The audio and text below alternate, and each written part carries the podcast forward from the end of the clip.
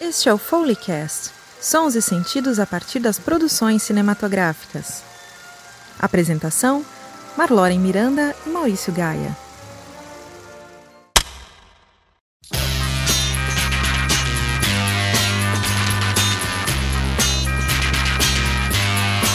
Olá, queridíssimos ouvintes deste Foleycast, como que vocês estão?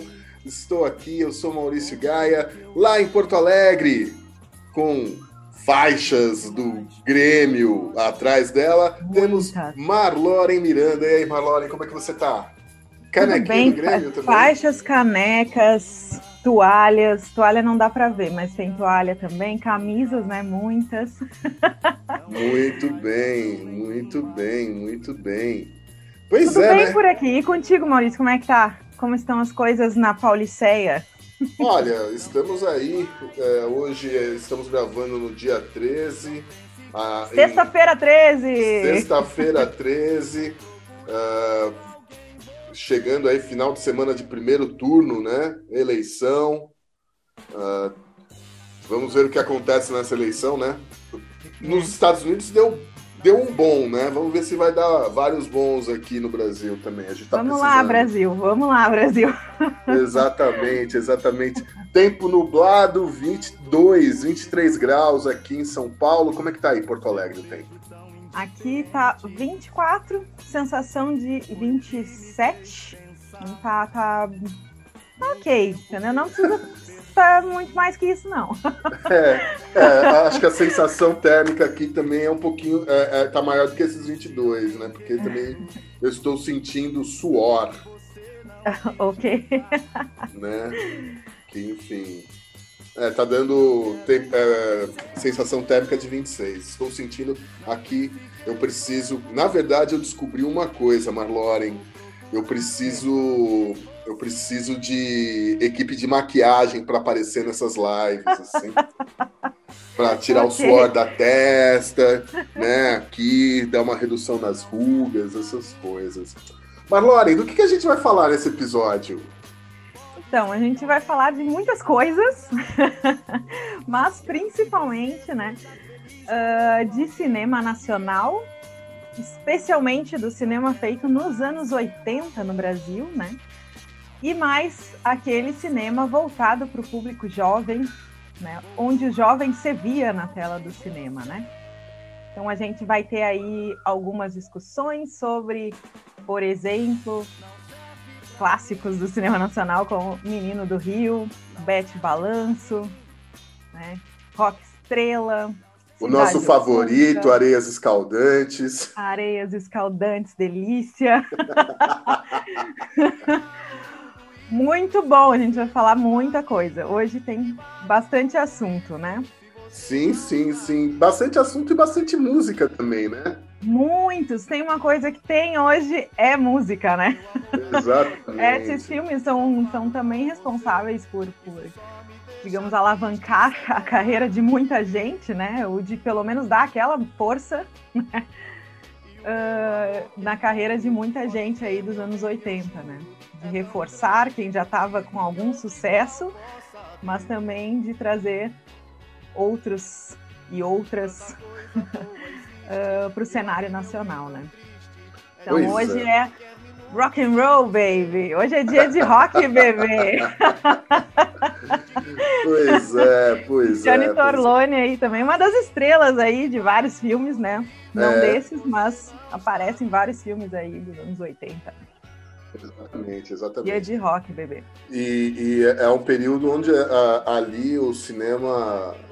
O cinema foi um, um, período logo anterior né, à posse do Fernando Collor, que ele acabou fechando a Embrafilme e praticamente acabou com o cinema nacional na década seguinte, né? Só ali depois do filme Carlota Joaquina, dirigido pela Carla Camurati, é que a produção nacional acabou sendo retomada, né? Então a gente pega um período imediatamente anterior a, a, a essa arrasada que o, o, Fernando Collor promoveu dentro do cinema nacional. Mas é, vamos começar então um pouquinho antes, né, Marloren? Vamos começar ainda lá na década de 60, com tá. o rei Roberto Carlos em ritmo de aventura. Começou, né? Né? E o Roberto Carlos em ritmo de aventura é o primeiro dos três filmes que foram estrelados pelo Roberto Carlos.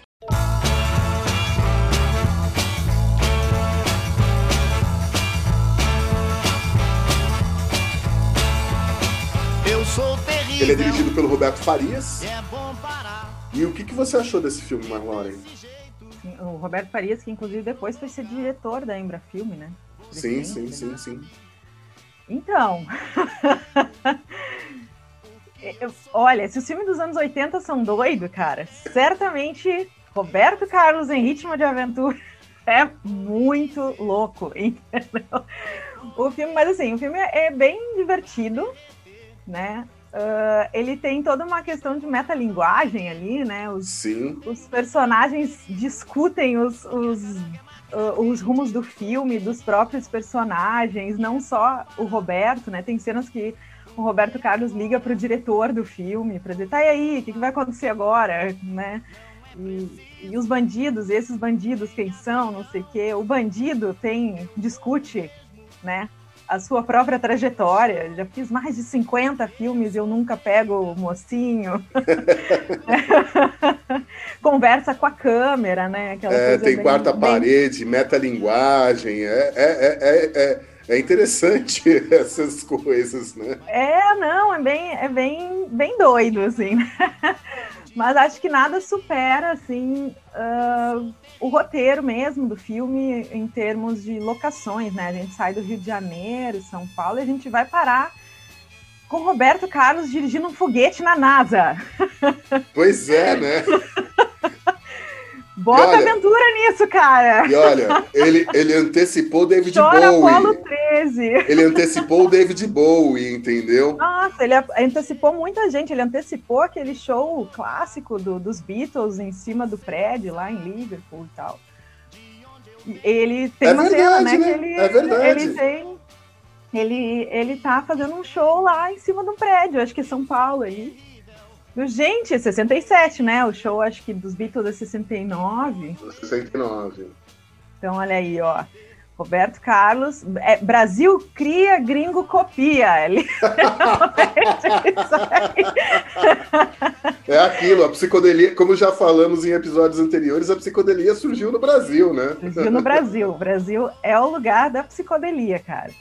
E aí a gente tem esse filme aí que é, assim, pelo menos divertido, entendeu? Ele é muito mais divertido que muitas outras coisas aí que a gente vê.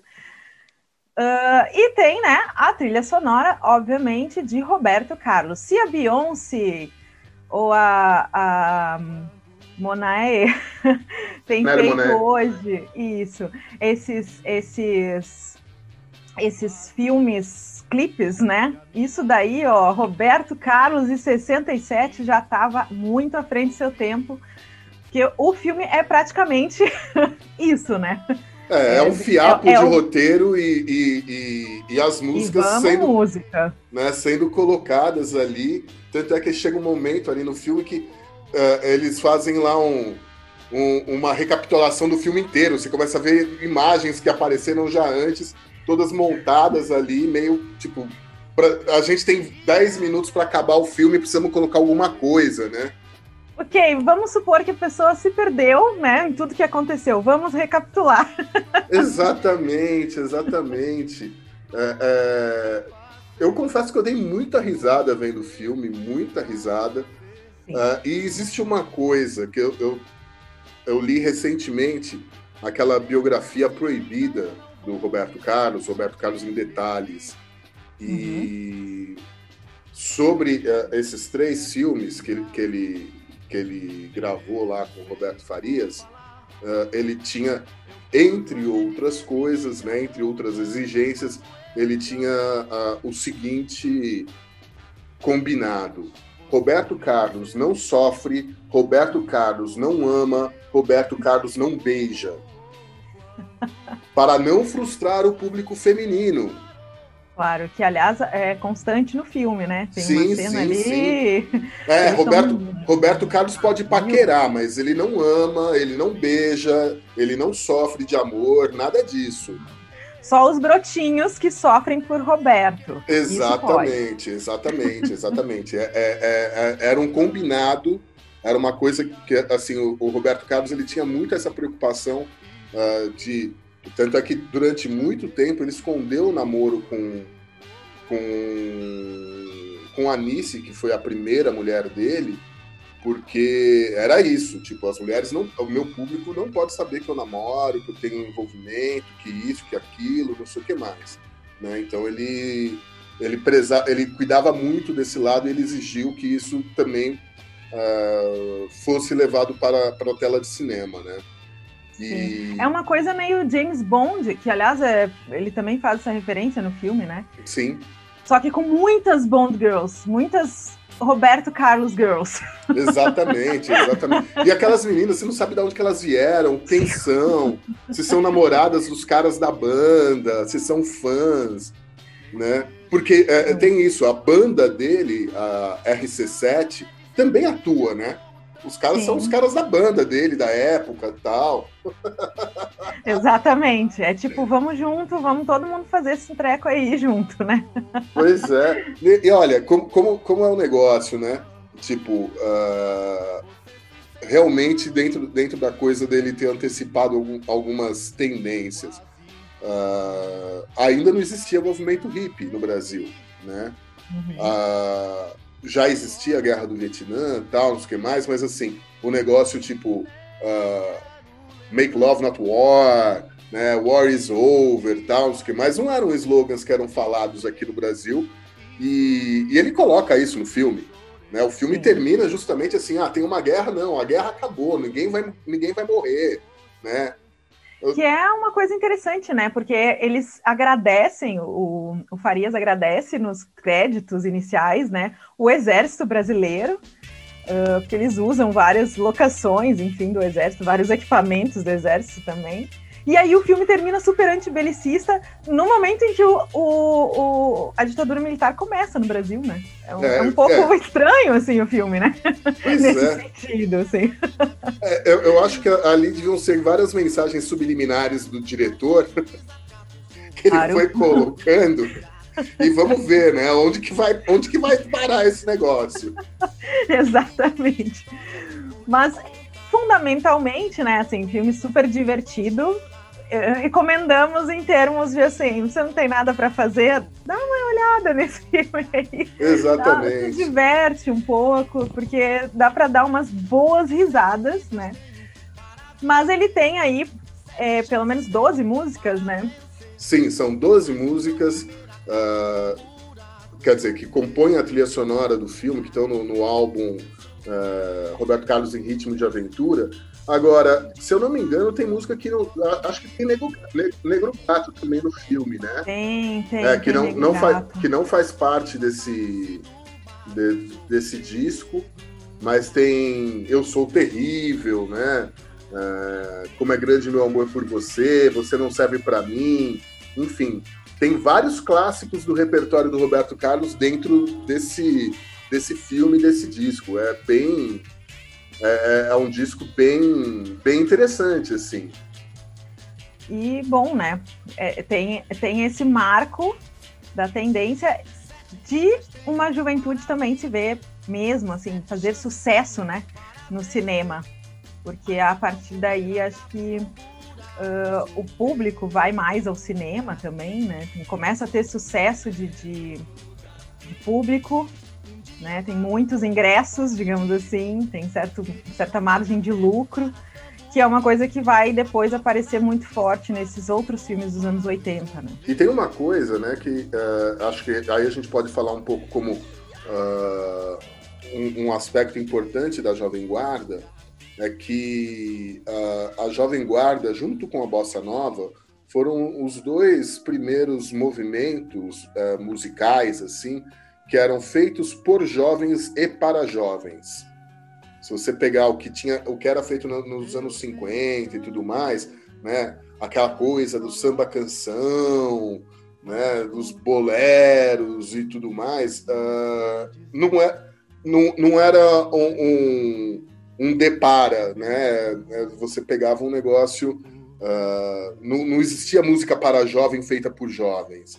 A partir da, da, da bossa nova, que é isso, né? São os jovens ali do, do, do, da zona sul do Rio de Janeiro e, e do, dessa explosão do, da jovem guarda, que difere um pouco do que é o comecinho do rock and roll ali no final dos anos 50, é, você vê uma molecada, eles são todos jovens mesmo, nessa época aí do, do Roberto Carlos em Ritmo de Aventura, acho que o Roberto Carlos tinha uns 25, 26 anos de idade, por aí, né?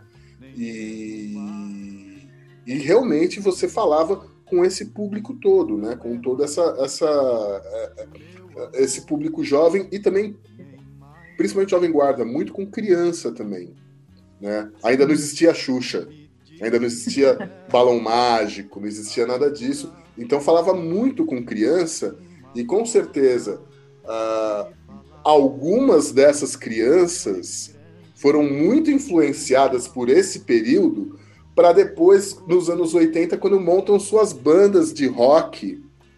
Uhum, uhum. E que a gente vai ver depois na tela algumas, alguns desses casos. Porque se Exato. você pegar uh, Ira, por exemplo, tanto Nazi como Edgar Escandurra, eles não escondem que quando crianças eram fãs da Jovem Guarda. Sim. Sim. Né? Enfim, tem, tem tudo esse. Tudo bem, teve o movimento punk no meio do caminho, tal, não sei o que mais, mas o interesse pela música surgiu ali com o tio Roberto, né? Sim, sim. Que não deixa de ser essa influência do rockabilly, né? Do, do Elvis e tal, desse, dessa galera que chega aqui. E aí uh, também destoa desse, desse banquinho e violão, né?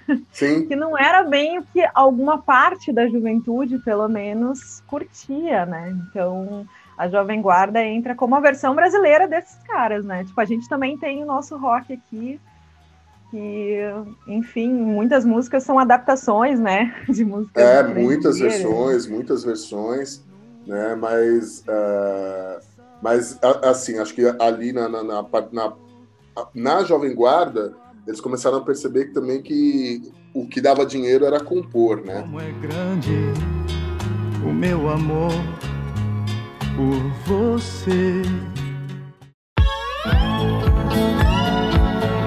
Tudo isso para dizer que nos anos 80 né, começa essa queda. Se, se lá em 67 a ditadura estava começando, né, nos anos 80 ela já estava em declínio no início dos anos 80. Já tinha, o Brasil estava também passando por uma crise aí econômica, né?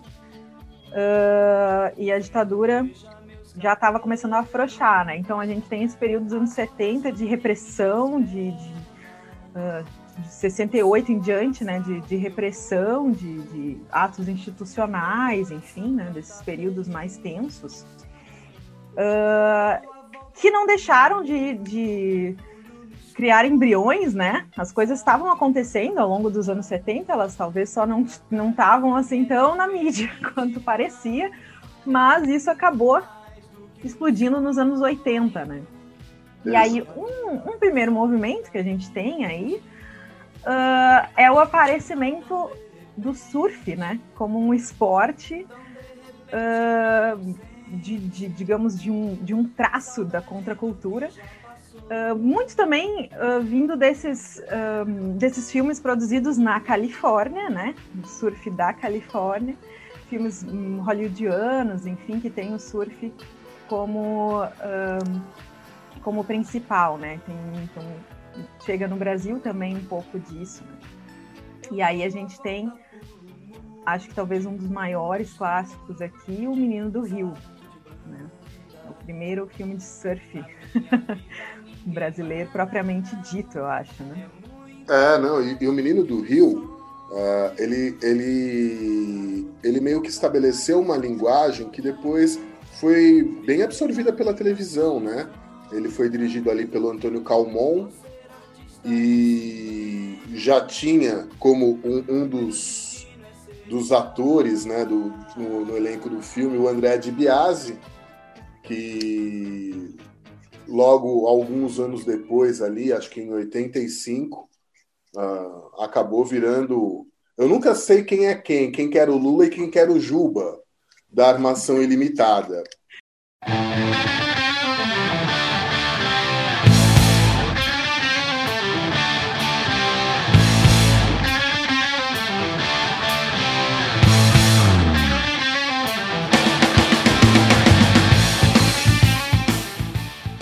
Mas, enfim, era o Lula e Juba Hole, né? Que, que virou uma série que fez muito, muito sucesso, uh, também voltada para um público jovem, também com muita música, uh, muita coisa ali do, né, meio, meio, meio de uh, liberdade comportamental, né? Uh, você, você, chegou a assistir alguma coisa do, do Armação Ilimitada, Marlore? Não, do Armação Ilimitada não. Só para você ter uma ideia, são dois surfistas que moram juntos.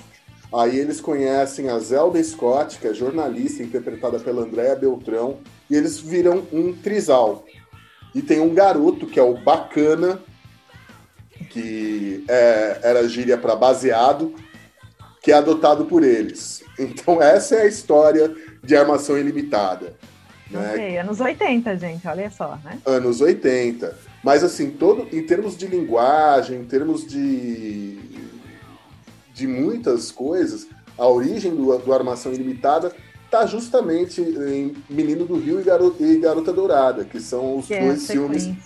Que é, é, Garota Dourada é a sequência né, do filme do Antônio Calmon, uh, sequência do, do, de Menino do Rio, né?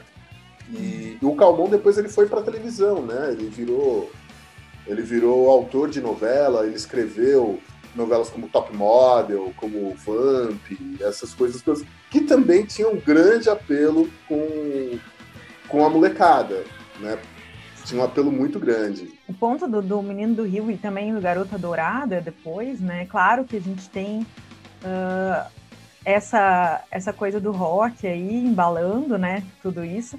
Mas a gente tem Rio de Janeiro, né? Saquarema, a gente depois Garota Dourada tem uma parte que é em Santa Catarina, né? Uh, esses paraísos de praia e tal, porque tem essa relação também uh, com a natureza, né? Uma natureza não não uma natureza ser conquistada, mas integrada à vida, né? Então a gente tem esse cenário do Rio de Janeiro, tem a cidade e a praia, né? E o foco na praia, essa tentativa de uma vida um pouco menos tóxica, digamos assim, do que a vida da cidade, aquele urbano, né, muito forte. Um, que foi muito reforçado aí também nos anos 70, né? Dessa tentativa de, de boom econômico que não deu muito certo, então uh, galera buscando um estilo de vida alternativo, né? A isso, né? Essa, essa é o, o alternativo aqui. Né? A alternativa é essa uh, essa corri, correria do trabalho, enfim, né? E aí a gente tem uh, esse pessoal na praia, né? A gente tem um, algumas menções ainda que não necessariamente estão descaradas, embora para a gente seja bem óbvias, né? Ao uso de drogas, né? Especialmente a maconha aí. Um, mas essa, essa ideia do surf, de nadar, também de respeitar a natureza mesma, né? No Menino do Rio, é, no final do filme, né? o, um dos, dos, personagens, o Pepeu, né? Ele morre porque ele não respeita as ondas, né? Tem todo um discurso ali no final de respeitar o mar, você não pode entrar no mar, não é assim, ai, vou desbravar, né? Vou bancar o, o Valente, né? Valente é o nome do personagem principal aqui do André de Bias, né? Não é ser valente, não é ser destemido, né? saber até onde você pode ir e tal. E aí o Pepeu entra na água para salvar o amigo e tal e acaba morrendo no primeiro filme. Então, é, e o curioso é que a música uh, que inspirou o filme, ela foi composta pelo, pelo Caetano Veloso e ela foi uh, inspirada por um jovem surfista que ali nos anos 70 costumava levar sua prancha ali para a pra praia ali em Ipanema, o José Arthur Machado, Petit, né? Uh, o Petit, ele era ele era aquilo, né? Ele era um surfista, ele era jovem, ele era bonito, é, ele era o objeto de desejo de tanta gente ali na praia. E infelizmente ele acabou ele acabou sofrendo um acidente uh, ele acabou sofrendo um acidente de moto e que, enfim, deixou parte do corpo dele paralisado, né? E no final ali, já nos anos, no finalzinho ali dos anos 80, em 1989, ele ele acabou se enforcando, né? E e morreu, né? Infelizmente. Mas é para isso, né? Uma das características dele como surfista, segundo dizem, é que ele era um cara muito destemido mesmo. Ele enfrentava qualquer tipo de, de onda, qualquer tipo de mar, né? Tal e qual o personagem interpretado pelo Ricardo Graça Mello, que inclusive canta dentro da trilha sonora do, do, do filme uh, a música De Repente Califórnia, parceria de Lulu Santos e Nelson Mota. Exatamente, Nelson Mota que colabora também no roteiro, né, do, do Menino do Rio, se eu não me engano, com o Bruno Barreto aí. Essa galera. Nelson Mota é responsável por muita coisa, né, desse, dessa onda aí, se não me engano ele compôs mais de 300 músicas aí com Lulu Santos e tal, inclusive aquela desgraça daquele tema da Globo, todo santo ano no fim do ano, é agradeçam é Nelson dele. Mota ah, também sobre isso, né? Mas a história do Menino do Rio, o filme, né, não é a história do Petit. Sim, né? sim. É, ele, ele é baseado na música do Caetano, que é anterior ao filme, é de 79, se não me engano. Uhum. Mas conta uh, tem alguns elementos, claro. O Valente ele tem o, da, o dragão tatuado no braço, como o Petit tinha que aliás a tatuagem é, uma, é, um elemento legal aqui, né? Porque a tatuagem é, ainda era vista, se hoje ainda é vista, ainda tem alguma, algum preconceito com gente tatuada.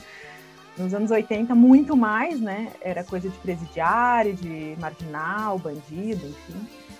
E aí o Petit tem um dragão no braço e o Valente também, né? Então a gente também tem essa coisa do da rebeldia aqui, né? De não ter uh, não ter certos padrões de comportamento, né, muito, ou padrões morais, digamos assim, uh, respondendo muito à sociedade mesma, né. Então, vai tatuar sim, vou surfar sim, vou fumar baseado sim, vou, enfim.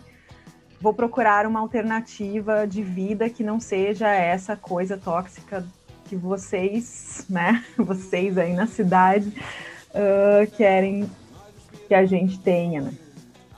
Sim, sim. E agora que é algo também que é algo também que volta depois no, no, Garota Dourada, enfim. É, então, eu queria só que você me explicasse uma cena do Garota Dourada. Shangri-La. Olha, a cena que a, a explicação única definitivamente não é maconha, né?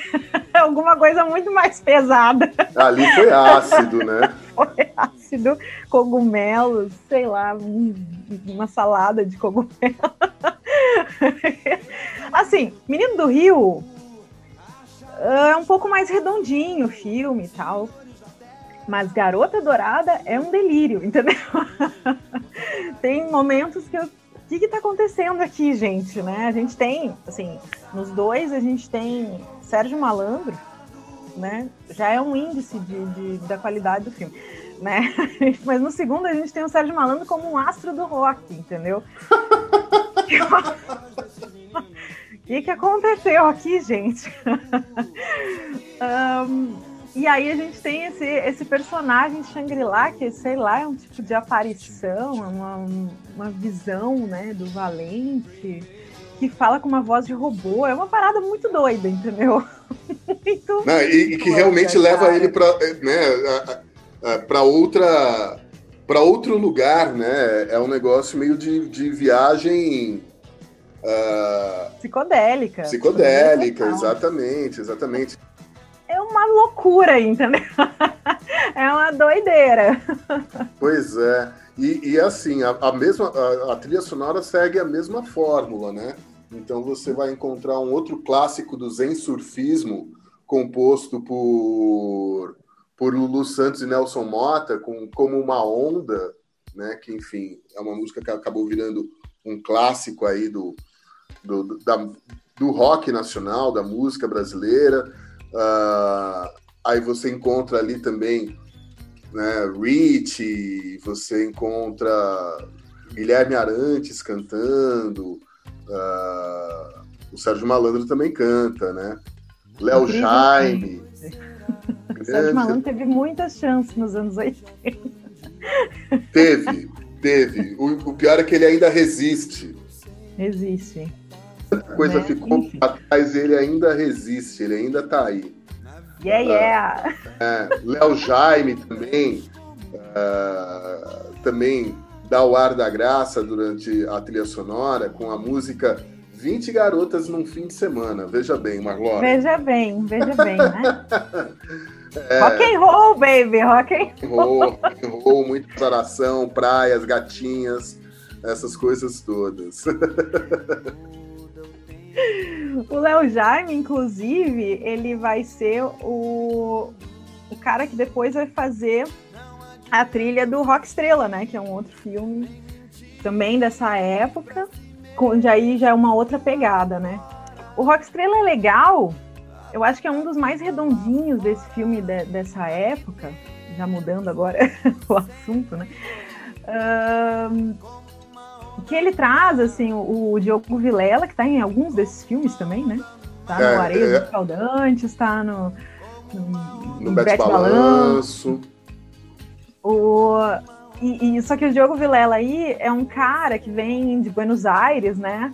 Todo caretão, uh, toca violino, Vila Lobos e Beethoven, não sei o que lá, e chega no Rio para morar com, com o primo, né? E é o Léo Jaime. Léo Jaime, exatamente. É o Léo Jaime. O Tavinho, que é que tem uma banda de rock, né? Sim. Então a gente tem aí o rock and roll precisamente como um, um, uma contracultura nesse sentido, né? Como algo contra essa caretice, né, da, da suposta caretice, né, da música clássica aí, que é a música da elite, né? Contra um certo elitismo, então. E o Léo Jaime, o Tavinho, é o cara que vai arrastar, então, o primo, pra noite, né? Para conhecer as bandas, para curtir a vida. E no início é, ele resiste um pouco, mas depois ele entra né, na vibe. e aí é, vai para Buenos Aires de novo. Aliás, o Rock Estrela também tem outro que tem uma trilha muito legal. Tem até Fito Paz na trilha, né? Sim, sim, sim, sim. Tem, tem Fito Paz, tem outra banda bacana, né? Vírus, banda também lá de, da Argentina, né? Uh, tem Metrô, banda Metrô daqui de São Paulo, na época com o vocal da Virginie, com Johnny Love. Tem até o RPM na trilha sonora desse filme. Ora só, né? vejam vocês. Vejam vocês. E aí a gente tem lá a Graciela, né? Que é a Malu Mader. também aí. Que também descobre rock and roll lá, né? Em Buenos Aires. Uh, eles têm um relacionamento, eles terminam, daí ele volta, vai atrás dela de novo, dela diz, ai, vai curtir a vida um pouco, sabe? Tipo, como quem diz, cara, você tá muito chato, entendeu? se solta mais, cara, curte mais, aí depois a gente conversa, entendeu? Sim, sim, sim. E aí ele volta pro Rio, daí ele vira tipo. Aí eu acho que é uma, uma coisa interessante do filme, né? Ele apresenta esse rock como a contracultura, mas também ele apresenta o rock como flertando com um, uma certa babaquice, sabe? Tipo, tem um potencial aqui de você também se tornar um babaca, sabe? Tipo, não seja um babaca. E tem um certo momento em que. Uh, esse personagem se perde um pouco no personagem, né? Uh, ele passa, então, daquele cara super da elite e tal, para um completo idiota, né? E aí a Graciela vai atrás dele no Rio, e aí ela chega no apartamento deles, tem baratas, né? Tipo, eles não se cuidam, e aí o cara é um grosseiro com ela, enfim. Então tem essa possibilidade aí, né? Do roqueiro não ser apenas o cara da contracultura, de lutar contra o sistema, etc., mas também de ser, um cretino, né? Como a gente vê alguns, por exemplo, né, dessas bandas desta época, inclusive. Pois é. né, uh, aparece lá no Areias Escaldantes, por exemplo, vai ter lá o Lobão, Ultraje a Rigor, né? Esses caras que estavam, que eram o, o, os uh, ideais da contracultura e talvez hoje não sejam exatamente a mesma coisa, né? Uma vez estava discutindo com o Marcelo Costa, Marcelo Costa é o, é o, o cara que está à frente do Scream and sobre Lobão, sobre o Roger do Traje a Rigor e tudo mais. Aí o, o Marcelo ele falou e depois eu parei para pensar talvez exista um, um, uma razão nisso daí. Uh, ele falou que assim o Lobão uh, ele é outra coisa, né? O Lobão ele tem lá os demônios internos dele, né? Tipo, viu a mãe se matar na, na frente dele, tem, tem as, essas barras meio pesadas, né? Então, tudo, isso na opinião do Marcelo, tudo, na, tudo que o Lobão faz, na verdade, é um grande grito de socorro. Talvez faça sentido, talvez faça sentido mesmo. Agora, o Roger, ele só é um cretino, só isso. Mas o Roger, não é que ele tenha mudado, ele não mudou. Se você, por acaso, ah, um dia assistir uh, o documentário sobre o traje, dirigido pelo Mark Durdan, você vê que o Roger ele sempre foi um babaca. A gente aqui não percebia. Ele sempre foi babaca desse jeito. Pode acontecer também, né? É. Pode acontecer também. Se você pegar as letras do, do, do, álbum, do álbum, do melhor álbum do Traje Rigor, o, o primeiro lá, quando ele fala rebel, rebelde sem causa, que assim, ah, porque você tem tudo, você tem tudo, teu pai te dá, te dá, te dá dinheiro, tua mãe te dá carinho, por que, que você é rebelde, entendeu? Quer coisa mais é, conformista do que isso? É verdade, é verdade. Entendeu? O cara que morre de ciúmes da namorada porque a namorada gosta de sair sozinha. Quer coisa mais conservadora do que isso? E Sim. tá lá tudo no primeiro álbum. É verdade, é verdade. Entendeu? Se você pegar e olhar as letras dele, você percebe que assim, são músicas engraçadas, divertidas, tal, não sei o que mais, mas você vê que assim, ele sempre foi esse babaca que nós descobrimos que ele é agora. Ele sempre foi isso. Talvez a nossa consciência tenha mudado, né? Que é um, um certo grito de esperança. Exatamente. exatamente, exatamente. Que a gente consiga identificar os babacas, né? Que estão lá sempre sendo babacas. Exato, exatamente, exatamente. Ele continua sendo o mesmo cara de 30, 40 anos atrás. Ele não mudou. O tempo, o mundo mudou e ele continua exatamente daquele mesmo jeito. Sim. Enfim, mas outra pessoa também, né? Outro personagem também que quer ser rock estrela é Beth Balanço, né?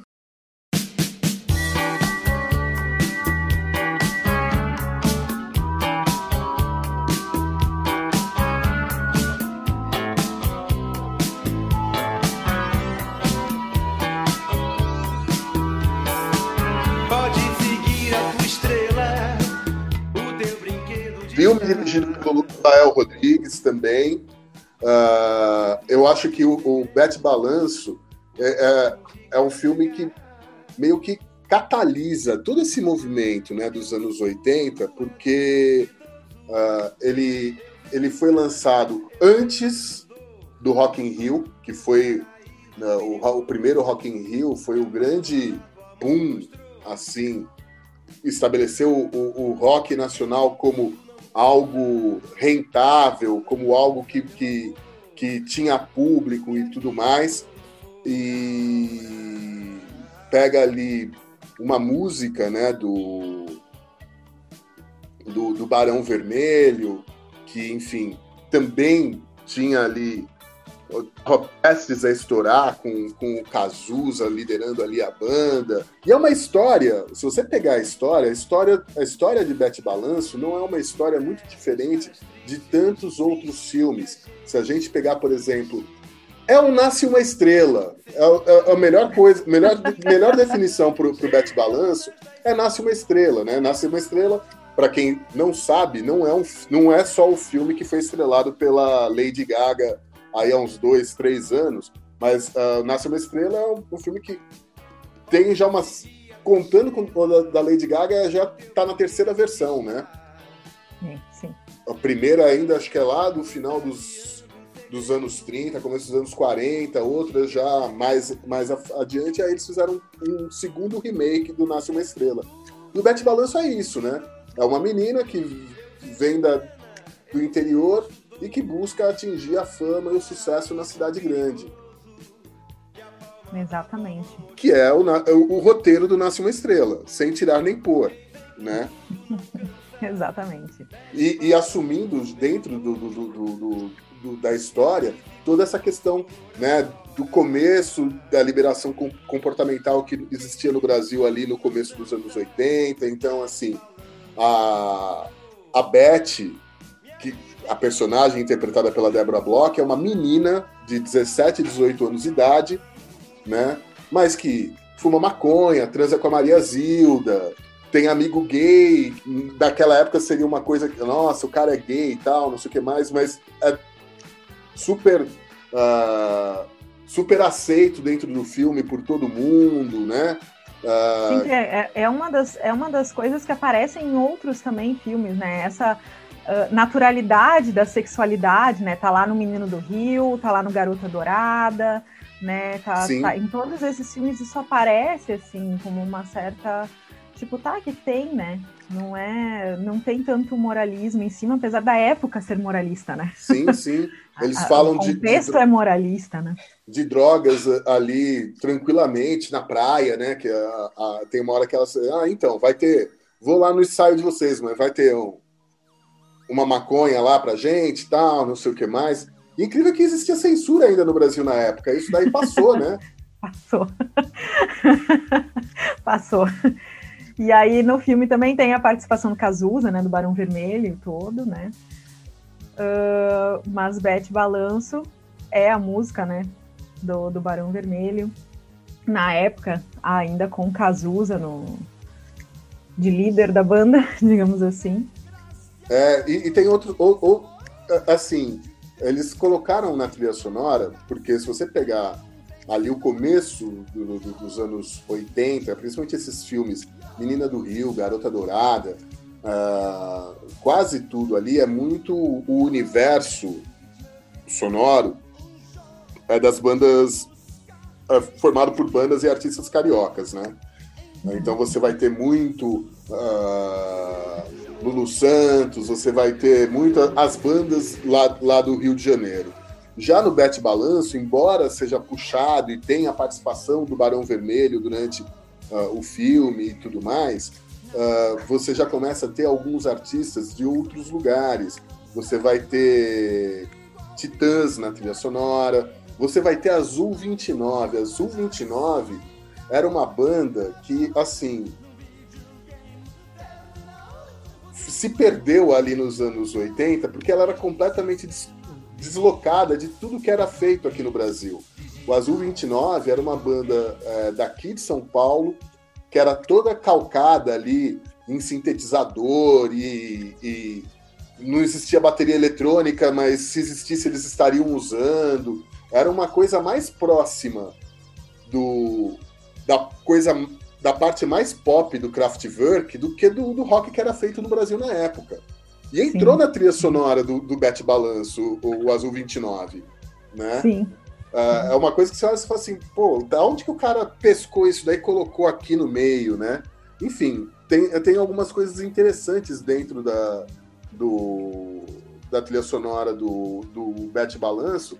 E eu gostaria de destacar uma coisa que eu sei que você gostou muito, demais, no filme, é a performance da Débora Bloch como cantora. Nossa, sensacional!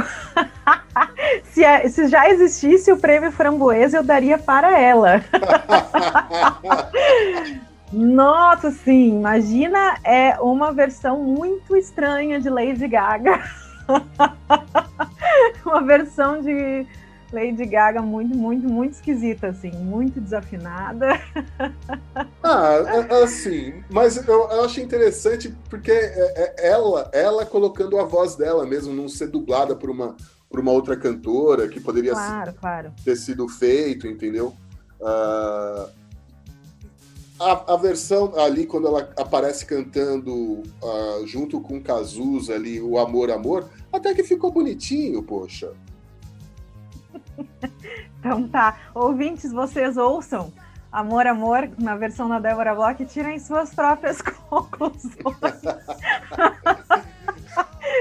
Eu vou dizer que assim, já ouvi coisa melhor no cinema, entendeu? Não, eu também já ouvi coisa melhor no cinema. Tô falando que ficou passável, ficou bonitinho, vai.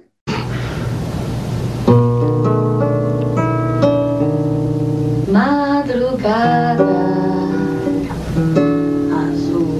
sem luz, dia de brinquedo linda assim me veio e eu me entreguei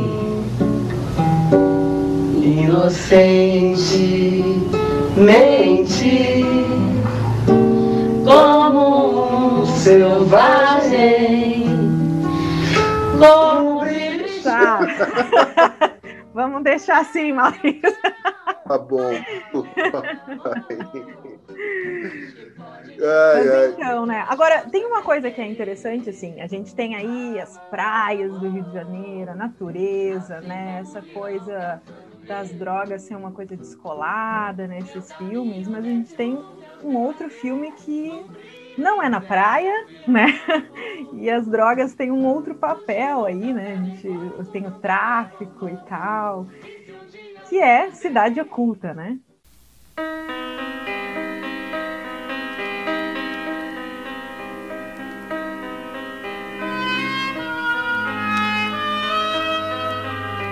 Sim. Um dos sim. seus favoritos, até onde eu sei. É, não, então, Cidade Oculta, ele, ele é de 86, ele foi dirigido pelo Chico Botelho e tem o, o Arrigo Barnabé, o Arrigo Barnabé como personagem principal, como ator né, do personagem principal, que é o Anjo, né?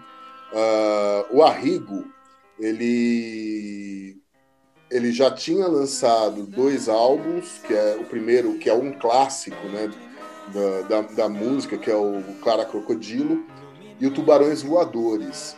O Tubarões, Tubarões Voadores foi o filme foi o disco pensado para ele estourar, mas ele não estourou porque assim trabalhava com dodecafonia, trabalhava com uh, be, com músicas beirando ali o atonalismo, uh, enfim, não era uma coisa lá muito popular, embora uh, ele tivesse já conquistado o respeito de alguns outros uh, artistas, né?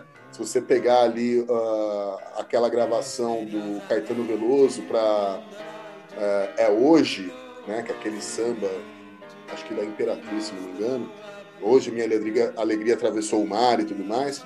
No, antes do, do, Caetano começar a cantar a música, ele fala que ele dedica o samba a Arrigo Barnabé. O Arrigo Uh, isso é muito claro, tanto no Clara Crocodilo como no Tubarões Voadores. Ele era um cara que ele era muito influenciado uh, por história em quadrinhos, né? pelo Will Eisner, uh, por historinhas de detetive e tudo mais. E o filme ele é justamente o retrato desse tipo de inspiração. Né?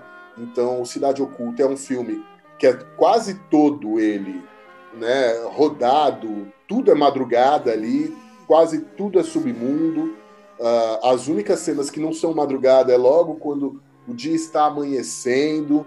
Uh, então ele segue bem esse, esse roteirinho, né? E é isso que você falou, ele vai falar sobre um outro lado, um lado uh, que não é um, um lado uh, jovial, alegre, nada disso, onde a gente tem lá o, o, anjo ele sai, ele sai da cadeia e, e, e é procurado por, pelo antigo parceiro dele ali para dizer onde que estava o, o, produto do roubo que eles tinham feito uh, anos, anos antes, né? anos, anos atrás.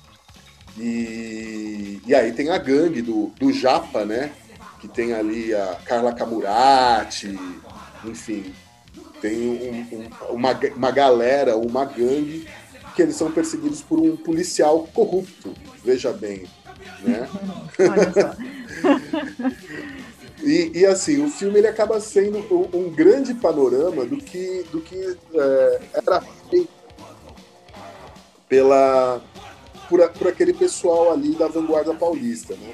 Não tem nenhuma, por exemplo, um outro grande nome da vanguarda paulista, que, era o, que é o Itamar Assunção, ele, ele não tem música na trilha sonora, mas ele, ele faz uma ponta no filme.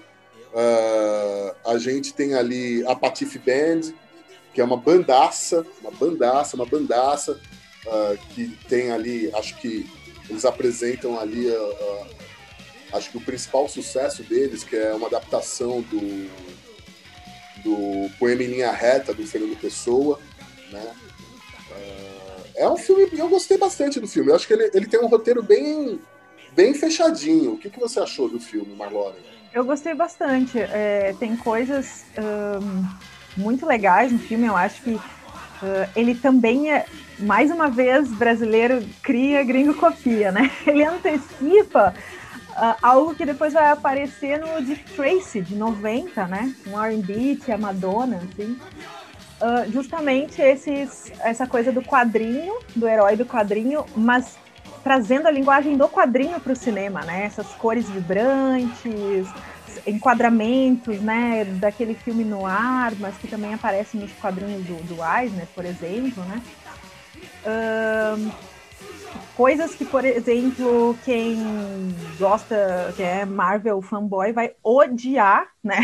é completamente diferente. Não tem absolutamente nada a ver com, sei lá, Homem de Ferro. é, é, é, outra vibe, assim, né?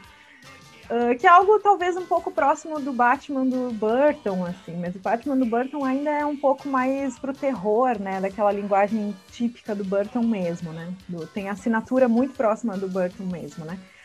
O, o Dick Tracy é, é, outra vibe, eu acho que o, o, Cidade Oculta, ele, ele antecipa isso, né, isso não tá ainda tão forte como depois vai aparecer no Batman, nos Batmans do Burton e, e no Dick Tracy principalmente, né.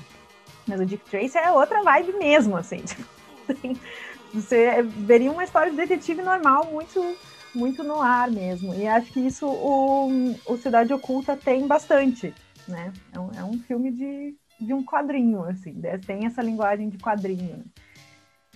E uh, tem essa esse meme.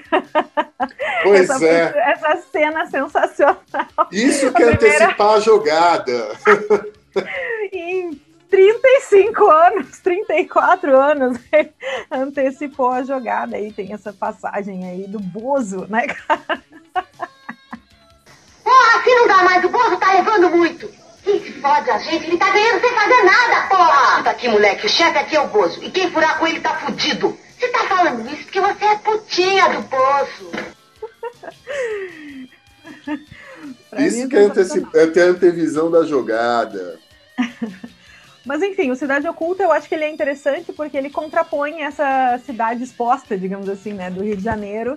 E o Rio de Janeiro é uma é, é, talvez um personagem também nesses filmes, né, Menino do Rio ou o mesmo Bete Balanço, né? A cidade também é um personagem desses filmes, né? Ela faz parte dessa uh, leitura de, de, de, estar junto com a natureza, de, de, procurar uma unidade entre essas coisas. Cidade Oculta é São Paulo, né? É a Paulicéia aí, é a Selva de Pedra, de noite ainda, né? Então é, não, é... É a, é, não é a luz do dia, aquela coisa maravilhosa, é outra não, e, vibe. É assim, é, é, é, o Rio Pinheiros, né? Aquela coisa. Né? O submundo, o é. podre, o, o ruim, digamos assim, né? Aquilo que a galera tentava esconder, né? É, eu acho que a, que a parte que, que, assim, hoje até ficou meio glamourizada e tudo mais, já nos anos 2000 nos anos 2000 que são os karaokês da liberdade, na época era uma coisa meio barra pesada e eles mostram aquilo ali, né? Uh, também a liberdade como um lugar, um bairro onde assim, onde você não pode ficar andando dando bobeira, porque pode acontecer alguma coisa, né? É, é um negócio muito assim, né? Sim, sim. Mas é também, acho que é, é um dos mais legais, eu acho, dessa, dessa leva aí, certamente é esse. Também tem muito forte, além da, da linguagem dos quadrinhos, essa linguagem de videoclipes, né? Que já começa um pouco nos outros. Bom, a gente já tem lá desde o Roberto, né? Sim, o Roberto. Fazendo todo esse, esse super videoclipe de uma hora e meia. que hoje, de volta, né? Uh, a, a moda aí. Mas acho que a linguagem dessa coisa, porque a MTV estava começando, né? Nessa época aí a É, querer a- a- surgir aí, É, né? a MTV, ela, ela, ela começa em 1990, mas você já tinha, ah, começando ali já, porque já nos Estados Unidos a MTV já existia, então você já, já tinha no- nos Estados Unidos ah, já um- uma indústria de videoclipes que já estava rolando, né? Aqui no Que Brasil... é a linguagem para o jovem, né? É. Essa era a linguagem. Exatamente. Aqui no Brasil, ah, você tinha alguns programas que passavam, eh, principalmente esses clipes ah, de, de música ah, estrangeira, né? Mas você começava a ver que as gravadoras estavam começando a investir alguma coisa em videoclipe. Então você ah, tem dentro do, do filme a oportunidade de fazer alguns videoclipes. Você pega ali, sei lá, um filme que a gente acabou não falando, que é o Rádio Pirata. Tem um clipe da Marina dentro do negócio, que é completamente deslocado da história toda do filme. Né? Areias escaldantes também. Areias um Escaldantes trans- termina. Aquele, aquele, aquele, aquele final do Areias Escaldantes, com, com a banda do Lobão tocando ali mal nenhum, aquilo era um clipe que passava na televisão. Tinha um programa, acho que chamado Clipe Clipe na Globo. Tinha o som pop na, na cultura aqui em São Paulo, só que o som pop ele tinha uma pegada mais, mais rock pesado, assim. né? Então era- era onde você queria ver o, o, o Van Halen, por exemplo. Né? Uhum. Eh, tinha o, o, o Clip Trip na, na, na TV Gazeta, que antecipando o Louro José era apresentado por um boneco chamado Capivara. Rest in peace, Lois José. E tinha um.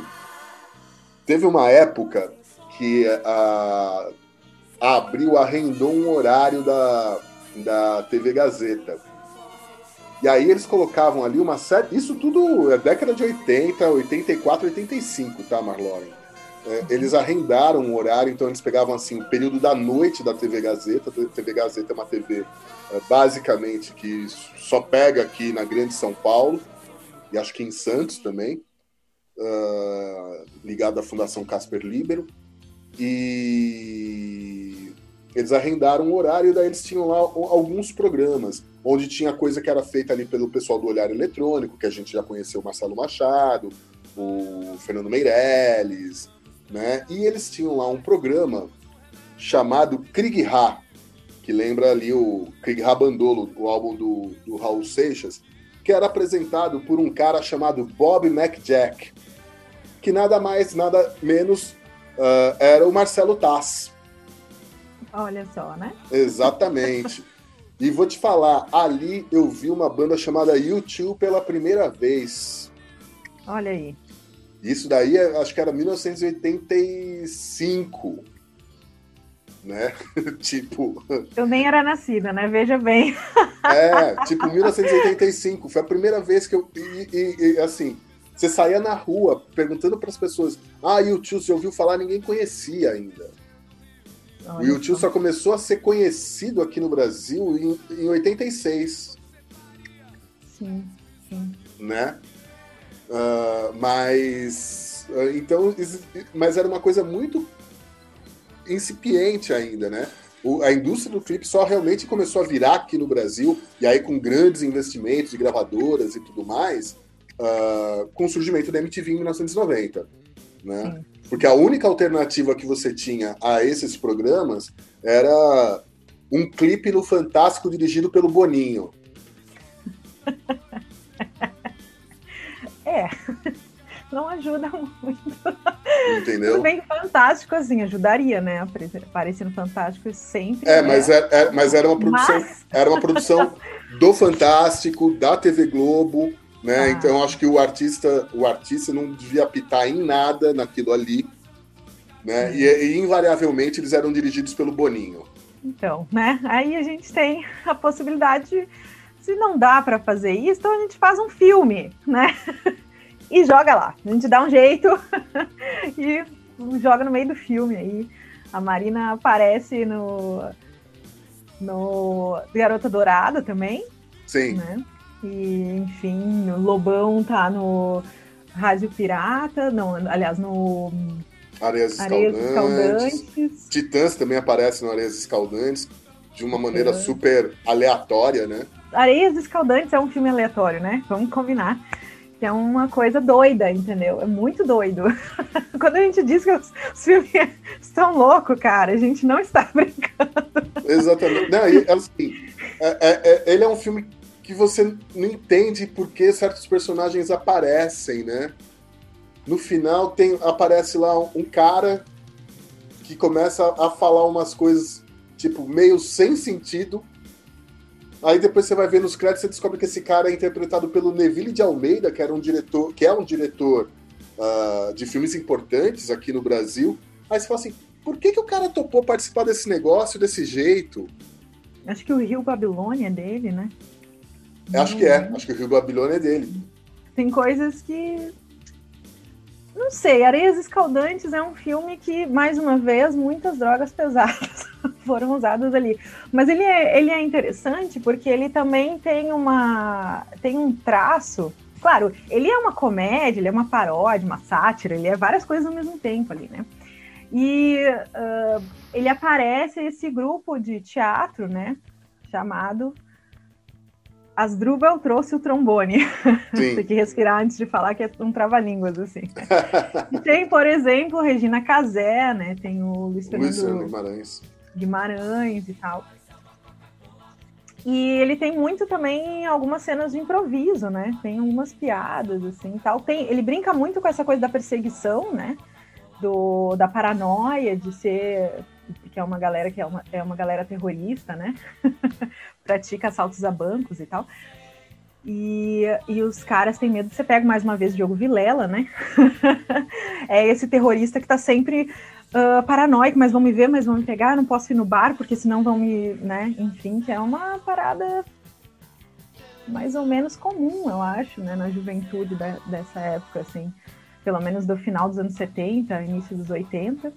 Sim. O Areias sim. Escaldantes é 86, né? 85. Oit- É, ele foi Ainda- lançado em dezembro de 85.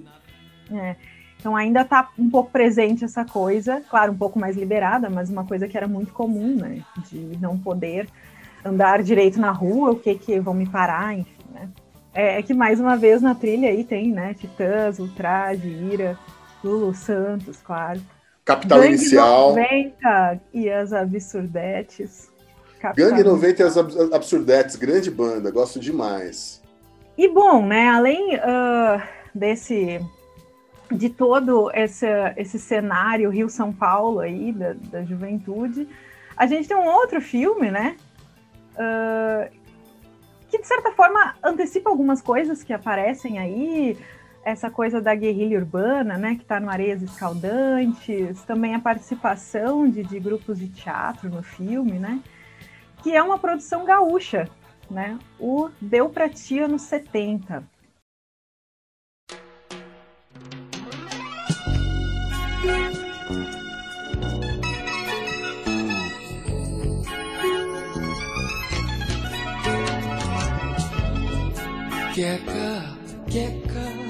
Que é de 81, todo filmado em Super 8, porque era o que a galera tinha, né? Muito mais barato, não tem patrocínio, não tem essa coisa aí.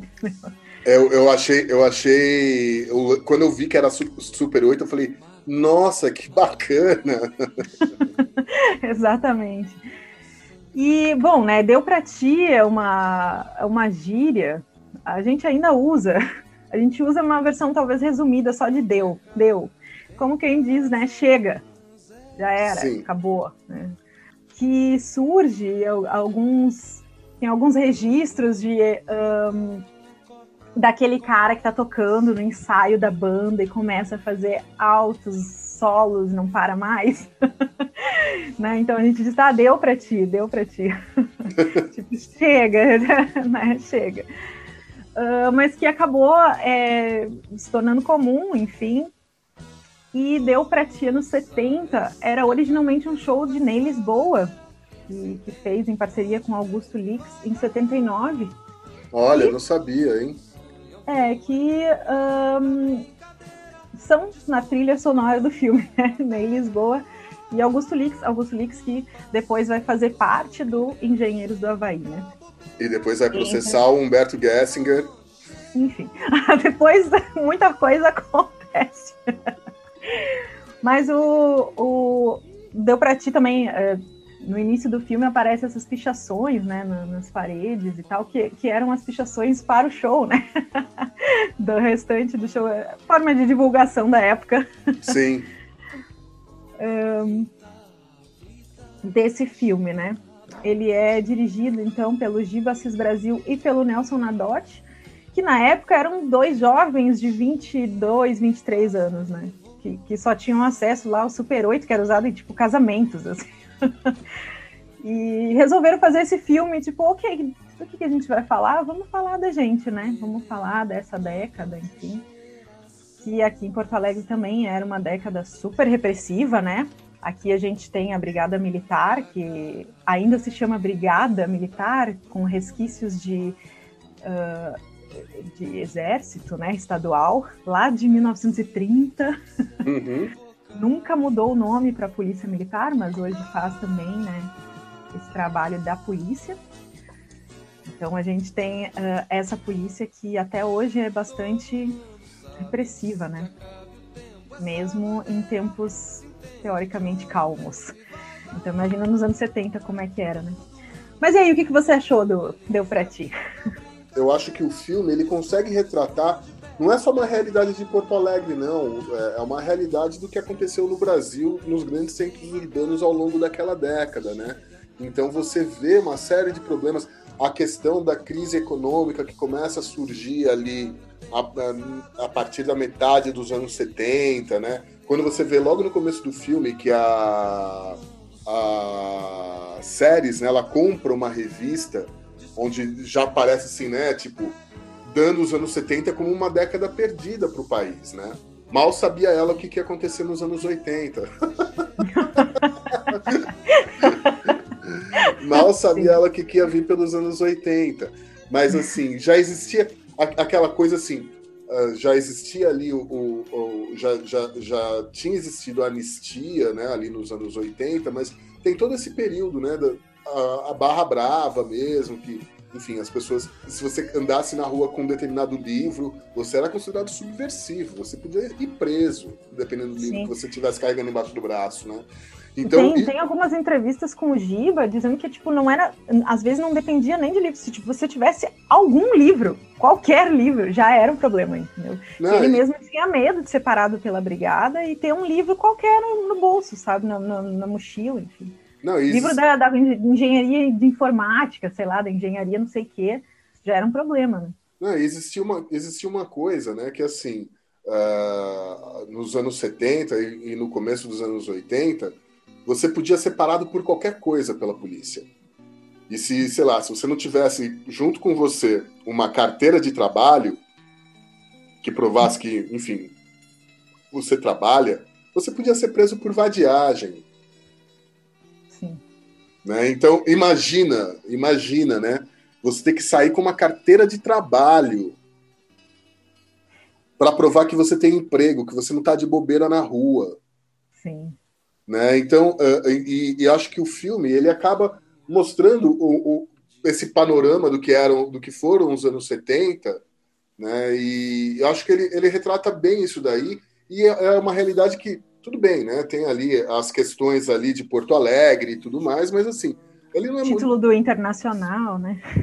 Eu sei que você gostou muito dessa parte, inclusive, Marloren. Eu olhei o começo ali, os caras comemorando, falando, nossa, essa parte a Marloren ela deve ter corrido ali, porque eu sei que a Marloren tem uma bandeirinha do Inter embaixo da mesa dela, pegou a bandeirinha e ficou sacudindo na frente da, da, da tela do computador, entendeu? Jamais.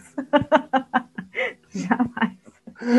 Mas isso é uma coisa comum, isso aí é até hoje, né? Inter ganha, é Inter Colorado zoando gremista, Grêmio ganha, gremista zoando Colorado, dizendo na cara mesmo.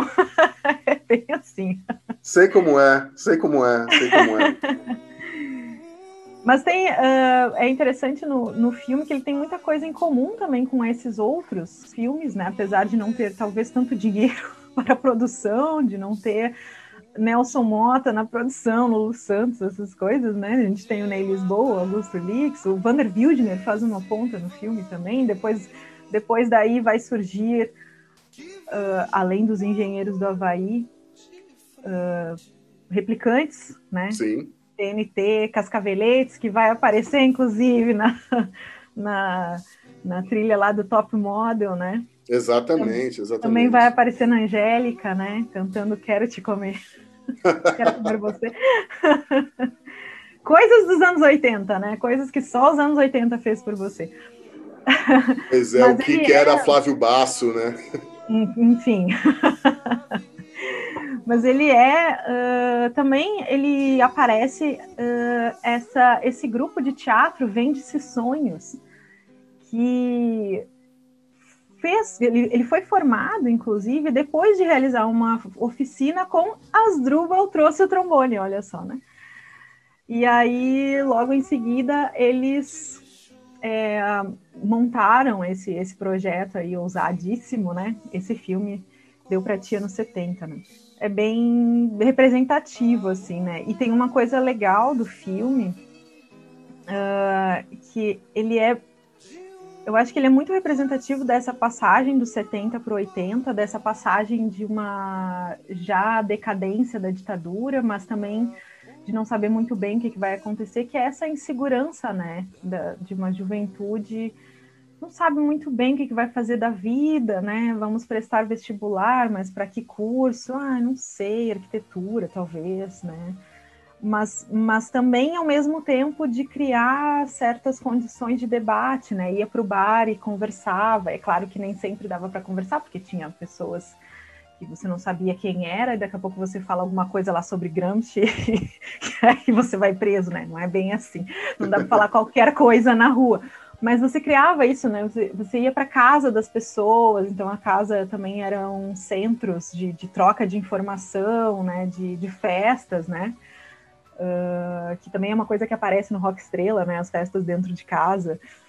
Uh, de, de, de, de, criar isso que às vezes nem sempre a cidade tinha, deixava, né? Tinha o, os bares do, do que se chamou de esquina maldita, que hoje já fecharam todos. Mais recentemente fechou o Marius há um, um ano, dois, antes da pandemia. Uh, mas tinha lá o Alasca e era o ponto de encontro, é, era chamada de esquina maldita justamente porque a juventude da, da, da Universidade Federal, que fica na frente, né?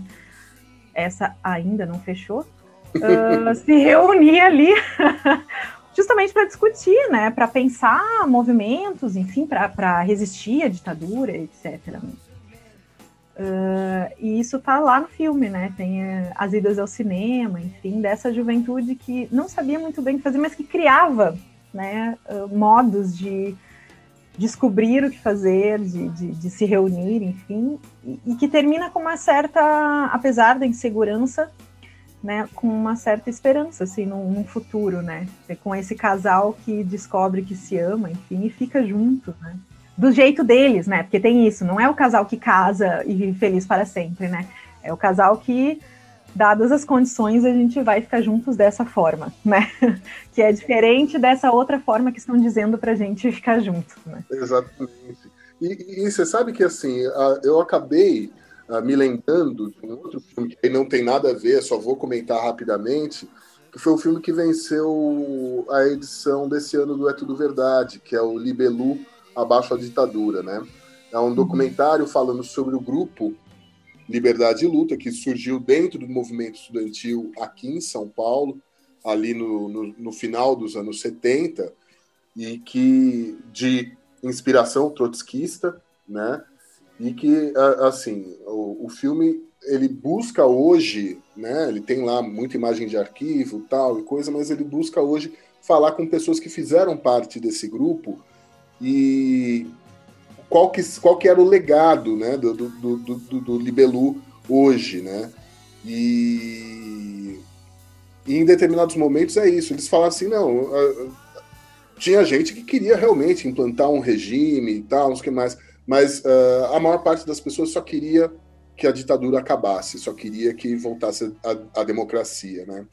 Então, uh, quando você vê o filme e você compara, por exemplo, com o Deu Pra Ti, você vê que ele termina assim, beleza, a gente conseguiu chegar aqui e daqui para frente vai ser uma outra construção. E que, enfim, se construiu alguma coisa a partir de então, né? A gente está aí já numa, numa democracia aí já há uns 35 anos, né? Supostamente, pelo menos, né?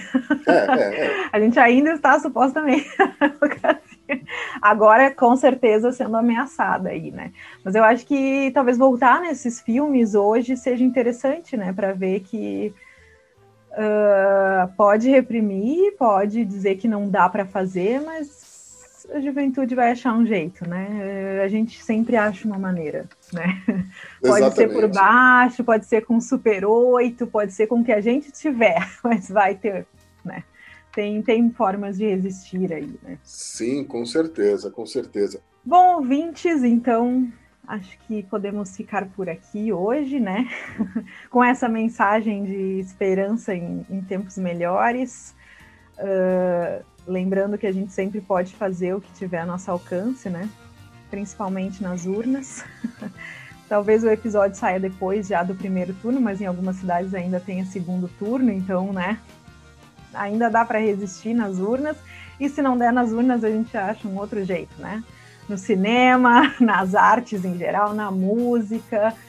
Isso aí a gente dá um jeito, né? Uh, mas para algumas coisas a gente já pode dizer deu para ti, né? Oh. tá mais do que na hora. Pois é, pois é, pois é, pois é. Você Então tem toda a tá. razão. É, exatamente. Então tá, Maurício. Algum recado final aí que você queira dar? Pô, a gente não, não começou com, com os abraços e tudo mais. Ah, eu não conheço, mas um grande abraço pro seu pai que fez aniversário, tá? Tá bom. Eu sei que ele é ouvinte do, do, do, do Foleycast. Um grande É. abraço, né? E nos vemos no próximo episódio.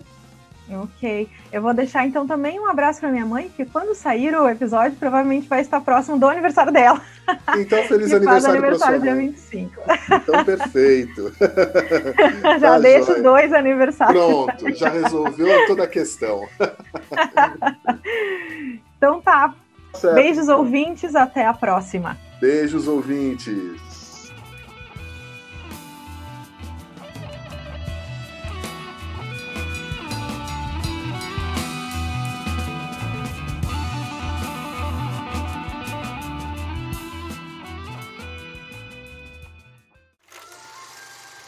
Você ouviu? Foleycast